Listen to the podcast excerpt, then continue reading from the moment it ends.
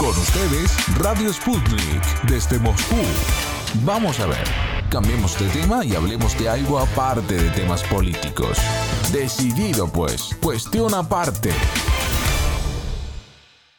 Pese a las sanciones antirrusas y la exclusión del fútbol ruso de todos los torneos de la FIFA y la UEFA, el juego más popular sigue vivo en este país, además de talla internacional, lo que mostró el partido por la Supercopa de Rusia disputado por el Zenit San Petersburgo, campeón liguero, y el Spartak Moscú, ganador de la Copa. El Zenit derrotó al Spartak por 4 a 0 y ganó su séptima Supercopa de Rusia y la tercera consecutiva. Nuestro colaborador, el analista deportivo peruano ruso Lorenzo de Chosica, estuvo entre los afortunados que siguieron desde las gradas este frenético partido del que hablaremos enseguida. Hola Lorenzo, bienvenido a nuestro programa tras tu viaje a San Petersburgo. Salud buena, estimados oyentes. El tiempo nublado, pero no lluvioso, con 20 grados sobre cero, resultó benigno para que el 9 de julio en el coloso Gazprom Arena de San Petersburgo, la antigua capital imperial de Rusia, se dieran cita a más de 55 mil espectadores a fin de alentar a sus equipos en el encuentro por la Supercopa de Rusia 2022. Este partido, además, sirvió de preludio a la nueva temporada futbolística profesional de Rusia 2022-2023, que arrancará el próximo 15 de julio.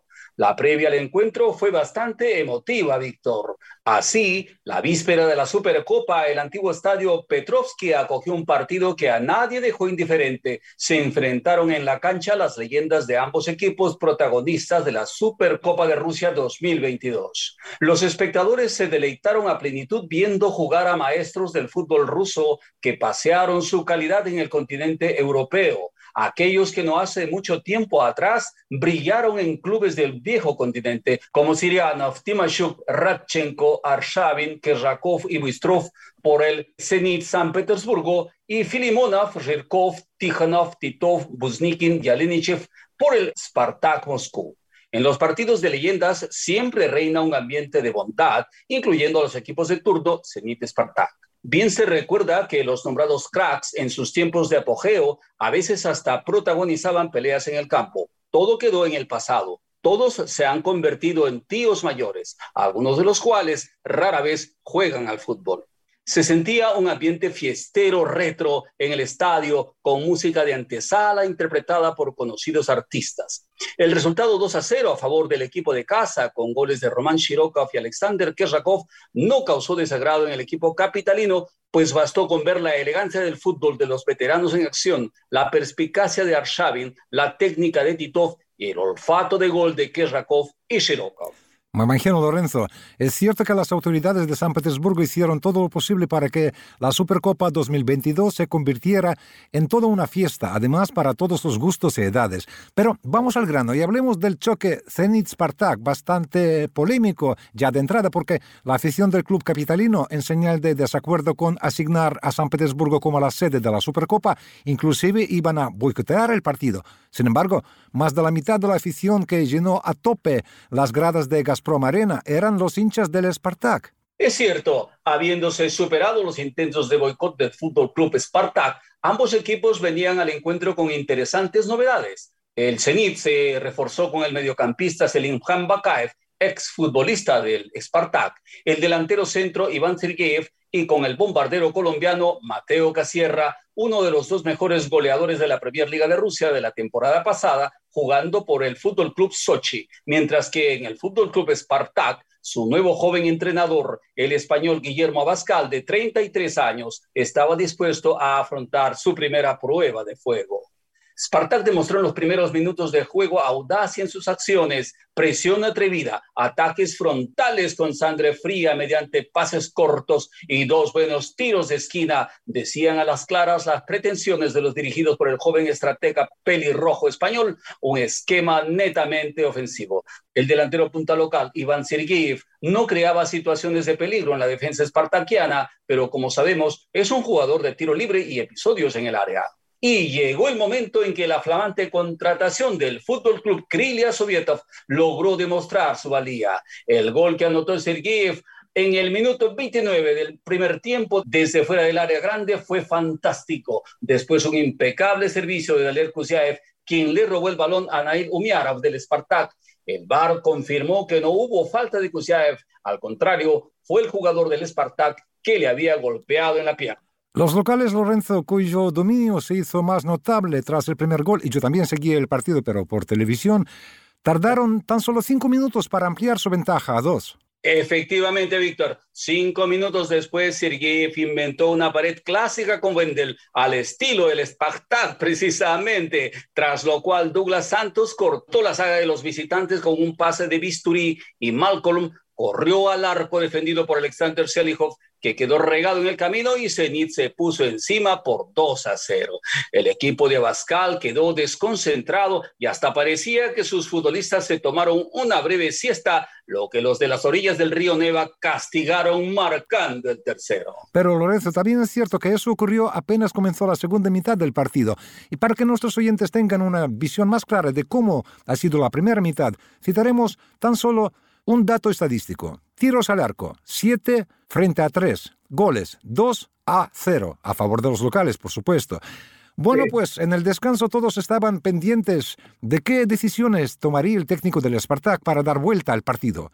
¿Había sorpresas? Sí, tras el descanso, Abascal envió al campo de juego a Zinkowski, quien se convirtió en una locomotora de ofensiva cambiando el esquema del Spartak. Los rojiblancos sin duda tuvieron la oportunidad de salvar el partido, pero a Drikia y a Denisov les faltó precisión en los remates. A pesar de que algunos entrenadores consideran que el marcador de 2 a 0 es el más peligroso para su equipo, ya que los jugadores se relajan y pierden el control del juego, Zenit no perdió concentración en el inicio de la segunda parte.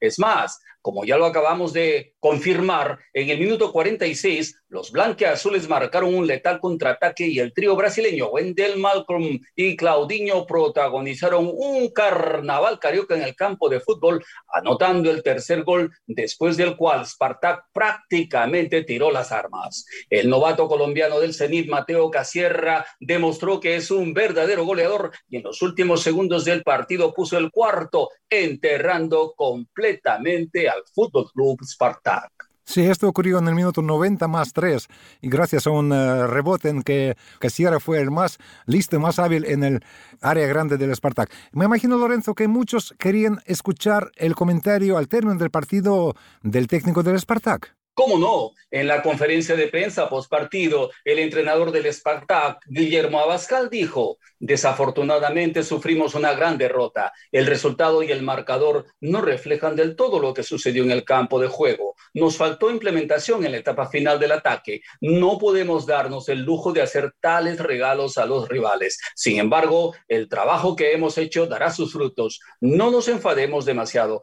Quiero disculparme ante los fanáticos por el hecho de que no ganamos hoy, concluyó. A su vez, Sergei Simak, director técnico del Fútbol Club Zenit, declaró: Quiero felicitar a nuestros fans en mi opinión, se vio un buen fútbol. El partido resultó interesante. En la primera parte del encuentro, el Spartak se movió muy bien. Luego se cansó y aparecieron zonas para nosotros. Creo que estamos bien preparados para la temporada que empezará la próxima semana. Cada victoria tiene gran valor. Los muchachos se esfuerzan tanto que no nos aburren, apuntó. Realmente, Lorenzo, la Supercopa 2022 ha sido un preámbulo precioso de la temporada a punto de comenzar, en la que el Zenit ya de entrada se perfila como favorito para volver a ganar la liga, más aunque su técnico dispone prácticamente de dos plantillas de fuerza igual. Y como que hablamos de los deportes, Lorenzo, creo que merece la pena mencionar también el gran éxito de la moscovita Elena Rybakina, número 17 en el ranking mundial de tenis femenino, que se convirtió en la primera nativa rusa después de María Sharapova en ganar el torneo de Wimbledon.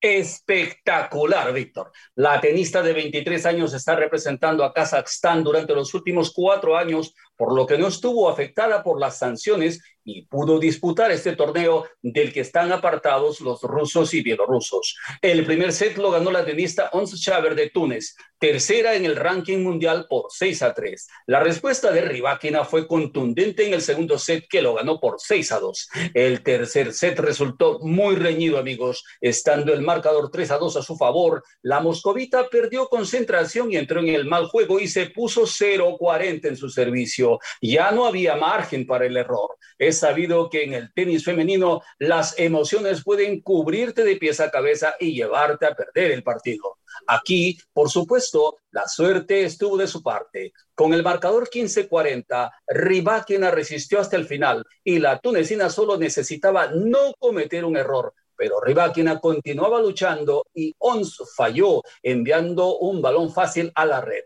Después, ella perdió el control sobre sí misma y Rybakina ganó el resto de la manga más fácilmente y 4-2 en lugar de 3-3. Xaver se rindió perdiendo inmediatamente su tono y sus pretensiones a triunfar en tan importante torneo. Así, amigos, el icónico torneo de Grand Slam Wimbledon lo ganó un atleta para quien en Rusia no veían ninguna perspectiva especial y por eso optó por defender los colores de Kazajstán. Las palabras finales de Elena Rybakina después de su increíble triunfo fueron, honradamente hablando, yo no esperaba que podría clasificar a la segunda semana del torneo y más aún de que lo ganaría. No tengo palabras para explicar lo feliz que me siento. Bien dice el dicho popular, quien nació para triunfar, triunfará. Bueno, y yo, Lorenzo, honradamente hablando, te puedo decir que tú eres feliz porque pudiste presenciar la Supercopa 2022 de fútbol ruso, que era un espectáculo con mayúscula. Eso sí, realmente fue una fiesta total. San Petersburgo vibró con este partido, tanto dentro del estadio como fuera del mismo. Yo estoy seguro que la siguiente temporada será aún más interesante. Veo que hay un despertar en el fútbol ruso, amigos. Hasta pronto, siempre vuestro Lorenzo de Chosica.